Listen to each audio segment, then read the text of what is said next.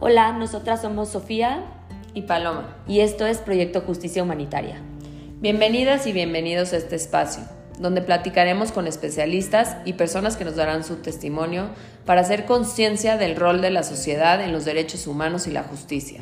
Estamos convencidas de que para tener un mejor país necesitamos un mejor sistema de justicia.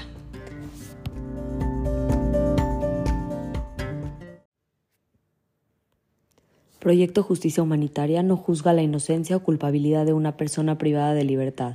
Alegamos por el derecho al debido proceso y la garantía de los derechos humanos. Este episodio está grabado desde la cárcel, por lo que el sonido no está en óptimas condiciones. Gracias por su comprensión.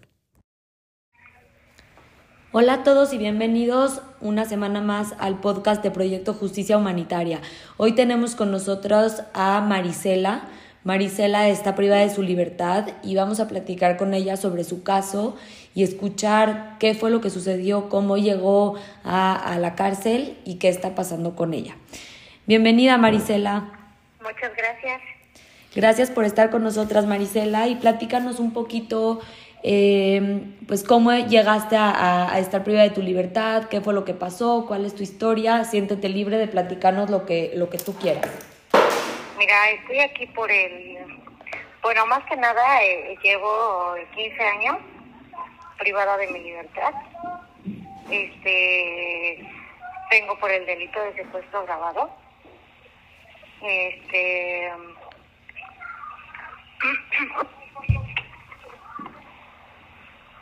este, en, bueno, vengo por por una persona, bueno, que era mi, ahora sí que mi, mi, mi pareja sentimental. Ok. Este, este delito se cometió, eh, por, o sea, ahora sí que por ellos y me involucran a mí. Todo esto fue, pues, por una, ahora sí que por una manipulación de parte de mi, de mi pareja de aquel entonces. De hecho, él está recluido también junto conmigo. Está en el reclusorio sur. Ah, bueno, hasta donde me quedé está en el reclusorio sur. Eh, traíamos una sentencia de 12 años porque prácticamente no hay como gran cosa o que nos sí ahora sí que nos nos señale o nos nos señale directamente eh, hay una hay declaraciones que pues que ellos hicieron eh, por medio de ahora sí que por medio de torturas y eso. Eh, al igual lo hicieron conmigo. Tortura físicamente psicológicamente este moralmente y todo. Traíamos una sentencia de 12 años en la apelación en la apelación me la suben a mí a 66 años 8 meses. A ellos se las a ellos se la suben a 64 años. Eh, a mí me comentan bueno el, cuando me notifican que me la sub- me, que me suben la sentencia puesto que soy mujer y porque yo, bueno, eh, el juzgado me toma a mí como autora intelectual por ser la única persona mujer que viene con ellos. Marisela, ¿de qué la- forma te involucra, perdón por interrumpirte, de qué forma te involucra tu expareja? Eh, yo a esta persona lo conozco por medio del trabajo. Yo llego a trabajar ahí en donde ellos estaban trabajando. Bueno, ellos porque pues igual su cuñado trabajaba ahí. Como dos o tres familiares de él trabajaban ahí. Entonces yo eh, empiezo a andar con esta persona. Yo empiezo a, a ahora sí que a tener una relación sentimental con esta persona pero nunca imaginé que fuera como eh, como con otra, o sea, yo lo vi como pues sí, como cualquier persona que le propone algo a una a otra persona, ¿no? A una sí, a una mujer. Yo pensando que pues sí quería algo pues quería algo bien, quería algo pues serio, ¿no? Porque no jamás me dijo que él era casado además. Él era casado. Ajá. Entonces, este, pues obviamente yo no sabía, esta persona era, es de Toluca, me parece. Y pues no, o sea, nunca me dijo que pues él era casado y lo supo manejar muy bien porque pues nunca, o sea, yo nunca me di cuenta que él, que él fuera casado. Bueno, aparte de, de que pues ahora sí que mi relación con él pues fue poco tiempo, como de, como cuatro meses. Entonces yo llego a trabajar ahí, en donde ellos trabajaban. Trabajábamos en una tienda. Mm, Estas personas, bueno, ahora sí que las partes afectadas son de Zacatecas. Llego ahí a trabajar, empiezo a andar con él como como a los tres, cuatro meses de que, o sea, nos conocimos, empiezo a andar con él. Pero nunca imaginé que fuera una persona agresiva o que fuera una persona el, todo lo contrario de lo que de lo que me de, o sea, de lo que me platicaba no que fuera una persona amable que fuera una persona pues de confianza que fuera una persona era totalmente diferente a lo que él me había pintado como al, empiezo a andar con él como a los tres meses yo veo el cambio en él porque ya era muy agresivo porque ya era este porque ya era muy agresivo. De hecho, él me sacó de mi casa, eh, me llevó a, un departamento a rentar para estar más cerca de él y eso. Entonces, la violencia fue creciendo. Fue creciendo como a, a los como a, a los cuatro meses de que empiezo a andar con él. Él este, él me golpea yo intento irme, ahora sí que intento irme del departamento de donde estábamos viviendo Sí. y pues no, ya no, ya no pude. O sea, porque te Entonces, tenía amenazada o con mis hijos. ¿Mande? te tenía amenazada. Sí, ya, o sea, ya ahí, desde los cuatro meses que empiezo a andar con él, o sea, ya, ya era, no era porque yo quisiera estar con él, sino tenía que estar con él porque era bajo amenaza. Porque desgraciadamente, ya conocía a mi familia, o sea, sabía, pues, quién era mi familia, quién era mi mamá, porque, pues, mi mamá eh, convivió con él. ¿Y te, te amenazaba con hacerles daño a tu familia si te ibas? Sí, o sea, sí, o sea, él me dijo que pues que, que yo tenía que estar con él porque entonces estaba de por medio mis hijos y mi mamá, mi familia. Entonces, pues como que mi miedo fue creciendo. O sea, de todo, de todo lo que pasaba, de todo lo que pasaba con él, o sea, yo sabía que era capaz de hacerme algo y de hacerle algo a mis hijos. O sea, yo ya no era porque yo quisiera estar ahí, sino ya tenía que estar ahí con él. Entonces un día él me dice, tú tienes que hacer lo que yo te diga. Y le dije, desgraciadamente uno cuando sufre violencia o cuando estás con alguien, tontamente, sí, ahora lo veo así como tontamente de que, pues si me voy me hace algo. Traté de denunciarlo, no lo pude hacer porque tenía que ir a la delegación casi, casi, este, ya casi muerta para que me hicieran caso. Nunca me tomaron un acta. Entonces, me dice, tú tienes que hacer lo que yo te diga. Y le dije, "Ah, sí, ¿qué tengo que hacer? Tienes, voy a hacer esto, voy a, voy a, pues voy a, voy a, secuestrar porque pues necesito dinero y necesito dinero y, y pues tengo que estar bien y si yo estoy bien, tú vas a estar bien. Y le dije, ay, ¿cómo? Pues vamos a estar bien económicamente. Dice, es más, no tienes por qué decir que no. O sea, no es porque yo te estoy diciendo que, que, que lo, lo tienes que hacer porque yo te estoy ordenando. Te vuelvo a repetir, era una persona muy violenta. Ok. y me dice lo que lo único que tienes que hacer es llevarte a, a, a, a, a la persona que, que, que yo, o sea, que vamos a secuestrar porque ya todo está planeado, ya todo, este, porque desafortunadamente pues viene familia, bueno, él trae familia de, de que son nuestros coacusados. Y o sea ellos ya habían pues sí ya habían planeado todo lo que lo que iban a hacer. O sea el gancho era yo o sea no era de que yo quisiera sino pues tenía que hacerlo. Entonces por instinto yo lo hago. O sea me llevo a esta persona y le dije ah pues sí me voy a llevar a esta persona con tal de que él no me diga o no me haga nada me, me llevo a esta persona para que vea que sí lo hice y no me voy a hacer nada. Regresamos porque era era era una niña menor de edad. Me la llevo y su cuñado nos fue a dejar. No sé, hasta el día de hoy yo no sé en qué lugar nos fueron a dejar. Porque no, pues no, no, no conocía tanto la ciudad. Eh, me llevan a un lugar y entonces yo lo que hago es que me salgo del hotel.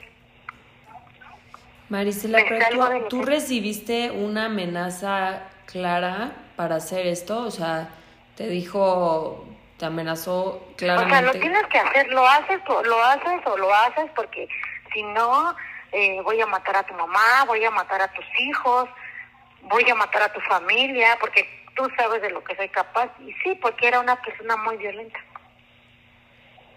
O sea, era, era una persona muy agresiva.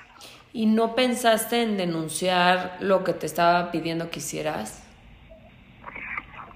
Pues yo, sí, o sea, ese era mi, ese era mi punto de hacerlo, o sea, de llevarme a esta persona, regresar y denunciar, pero junto con, pues sí, ahora sí que quien debería de ser mis, partes acusadoras. Pero las cosas no, no, no, no pasaron así como, pues, pues ahora sí que no salieron como pues como yo pensaba. Yo dije, me la llevo para que diga que pues sí, me la llevé y no me haga nada, me, la lo pongo y, me, y ya, yo me desafano de... Sí, o sea, yo digo todo lo que pasó y pues me van a creer, ¿no? Pero la situación no fue así. O sea, sí, yo, yo cuando llego a la, cuando, o sea, pasa esto, eh, en ese mismo ese mismo día yo regreso, eh, yo nosotras nos fuimos como a las 11 de la mañana de la casa y regresamos como a las 9 de la noche. Yo le hablo a mi parte acusadora y le digo, ¿sabe qué? Estamos aquí en tal lado, estamos perdidas y no tenemos y no tenemos este pues no tenemos dinero y tampoco tenemos teléfono porque él me retiró todo eso. O sea, tú le hablaste a la familia del menor. Ajá, yo le hablo de un teléfono público y le digo, ¿sabes qué? Estamos en tal lado, no tenemos, no tengo dinero, no tengo el teléfono, no tengo nada porque me retiraron todo estas personas. Y me dijo, agarra un taxi y te vienes para acá, para la casa. Llego, llego a la, llego a la casa, sí, efectivamente hice lo que, pues sí, lo que mi parte acusadora me dice. Llego y les platico. A ¿Tú conocías a estas personas? O sea, tu parte acusadora, ¿tú las conocías? Sí. Sí, sí los conocía. Porque trabajábamos ahí, porque yo entro a trabajar ahí, sí, con ellos. Ellos este, me dieron trabajo y pues yo yo trabajaba, pues sí, para ellos. Entonces, este, entonces yo llego a esta casa y le platico a ellos todo lo que pasó. Y el por qué, y el por qué pasa, y el por qué pasa la situación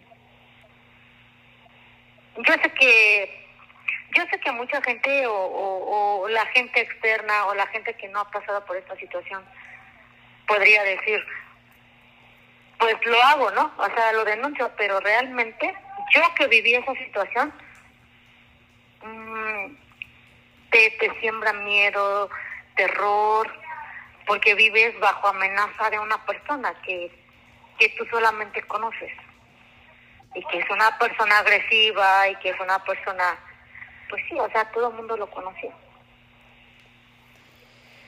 Entonces yo llego a esta casa y le platico a ellos todo lo que había pasado. Y en eso llega, eh, eh, ellos ya habían dado parte de, pues sí, a, la policía de, lo, de todo lo que había pasado. Efectivamente, él me dijo, tú vas a decir todo lo que pasó. Tú vas a decir todo lo que pasó y pues te vamos a acompañar porque de hecho ellos me acompañaron a, a, a, un lugar que me llevaron, no sé a dónde sea, pero sé que con unos policías. Para tú declarar, o sea, tú pensabas que te llevaban a declarar estos hechos. Ajá, o sea, declarar lo que había pasado, porque ellos me dijeron, tú vas a decir lo que pasó y, y pues y te vamos a acompañar y no, no, no nos tardamos, nos regresamos. ¿Y qué fue lo que pasó ahí, Marisela? Pues ahí llega, eh, llega, llegan unos judiciales y, y en ese momento ahí me arrestan.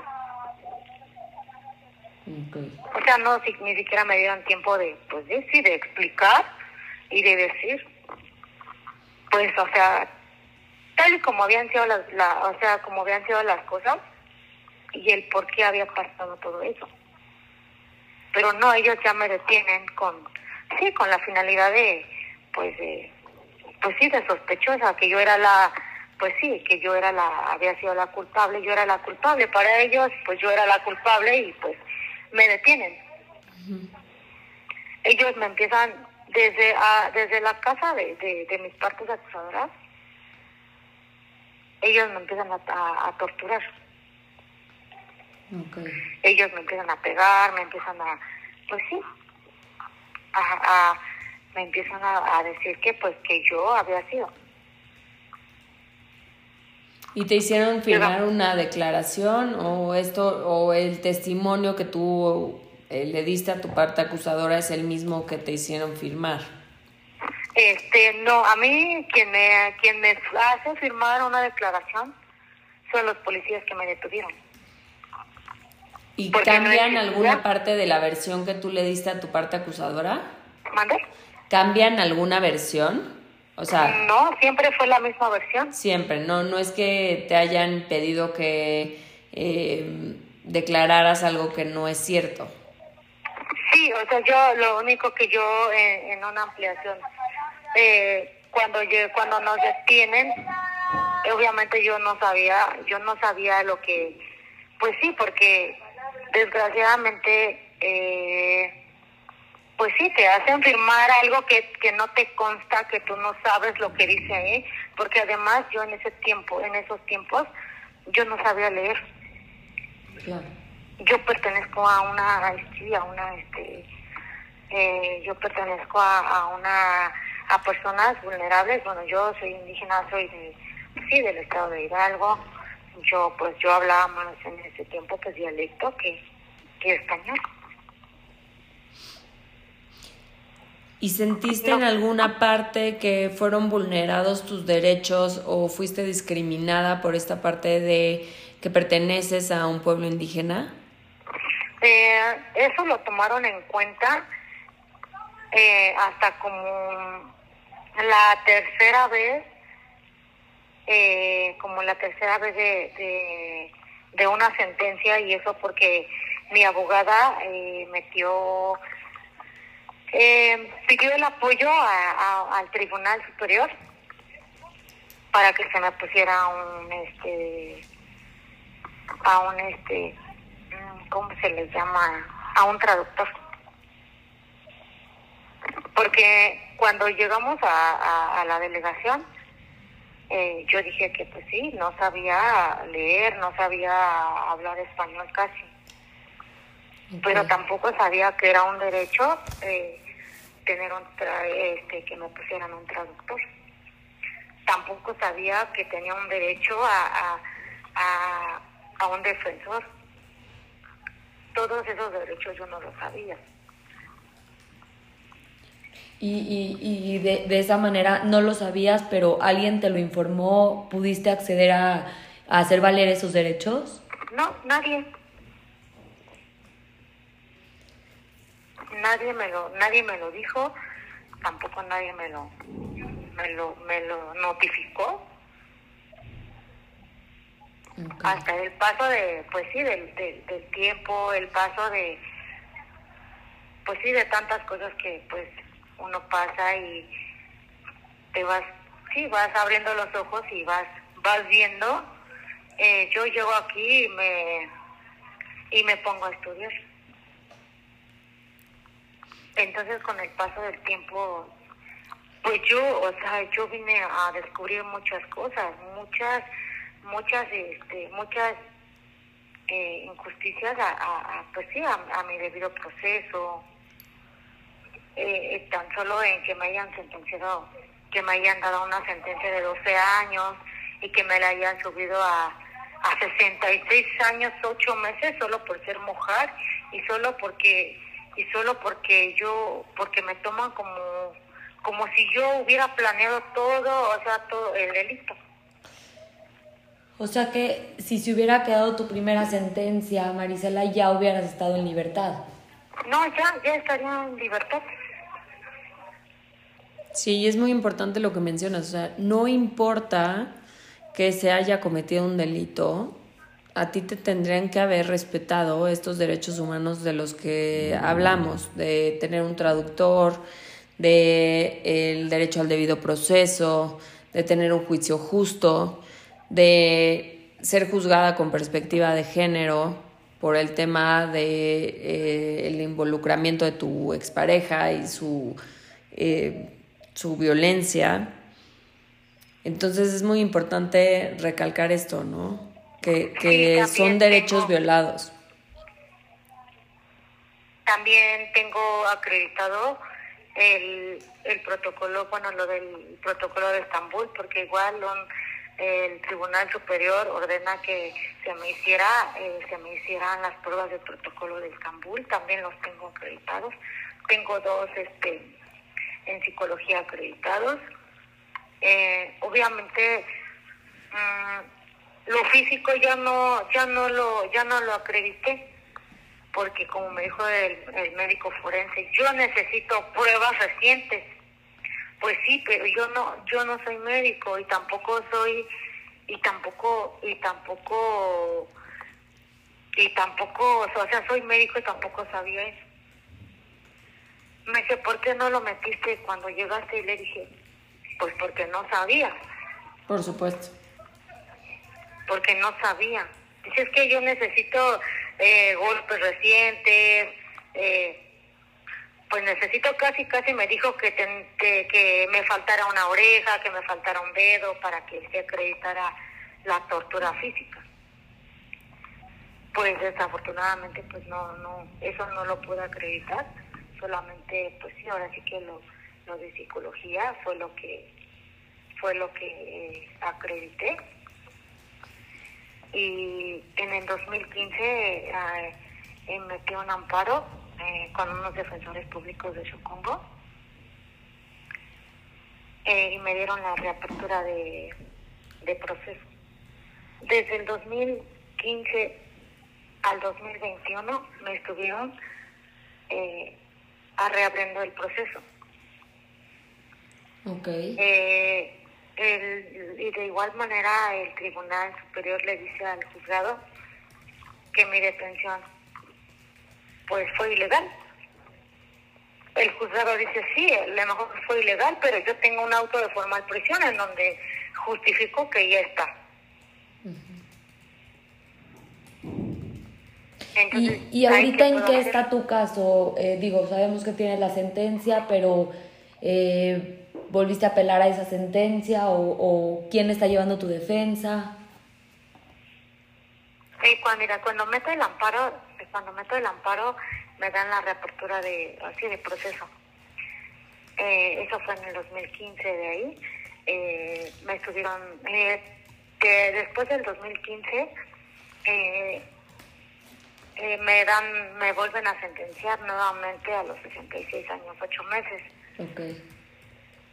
En, en una eh, me dan, ya me bajan la pena a 56 años, cuatro meses. Y en la última, en la última, este, en la última sentencia ya me ya me bajan ya me bajaron bueno me dejaron a 53 años cuatro meses Ok. Pero ahorita estoy viendo eh, la posibilidad no y la ayuda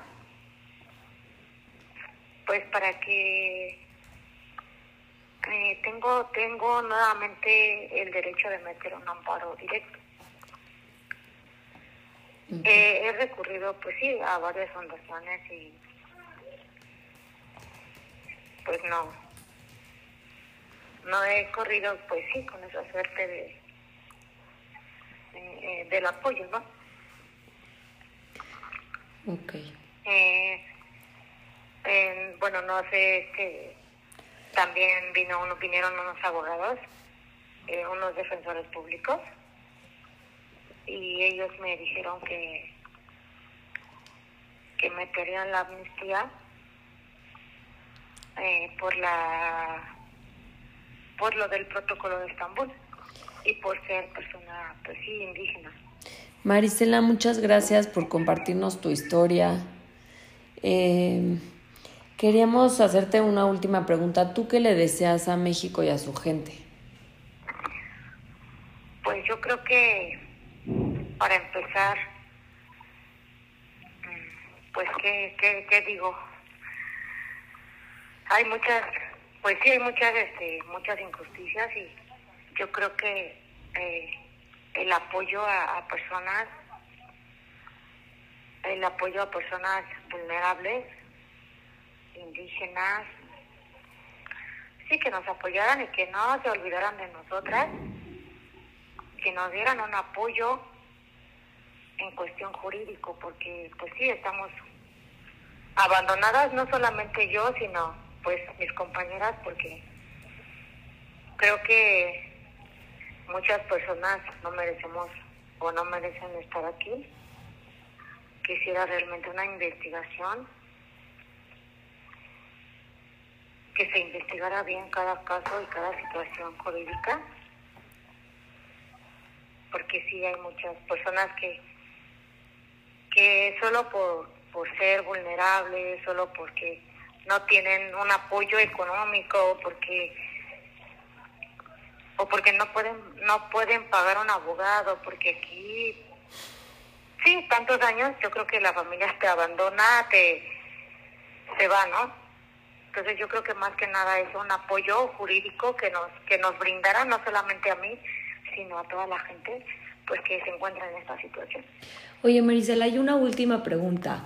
¿Qué le dirías a las personas que se encuentran en, en, en la misma situación donde te encontrabas tú en aquellos años donde tenías una pareja que te estaba amenazando y que te hacía eh, pues cometer este tipo de acciones eh, bajo amenaza y, y, y qué hubieras hecho o qué harías tú diferente hoy? Hoy en día una, le puedo decir a una mujer, igual que yo, que sufre violencia, que denuncien y que no se queden calladas. Que, que, que denuncien y que pidan ayuda, que pidan apoyo a, a, quien, a quien lo tengan que hacer, para no pasar la misma situación que yo estoy pasando, solo por quedarme callada y solo por el miedo de que, de que pase algo, de que le hagan algo a tu familia, porque hoy en día a lo mejor esa persona solamente me, me manipulaba mentalmente, o sea, me, me, me metía miedo para no denunciarlo. Hoy puedo decir que esa persona no es nadie y que si volvería a pasar por esa situación diría que pues no, que denuncien y que no se queden calladas, que pidan el apoyo hasta donde tengan que hacerlo, que ten- tengan que ir a plantarse para que le tomen una declaración, para que les hagan caso. ¿Y el miedo, Marisela? ¿Qué harías con el miedo? ¿A qué haría con el miedo? Pues yo creo que para empezar ahorita a estas alturas, no tener miedo porque el miedo te paraliza. El miedo te paraliza, entonces que no se, no, no, no paralizarme y no sentir ese miedo que, que en algún momento sentí.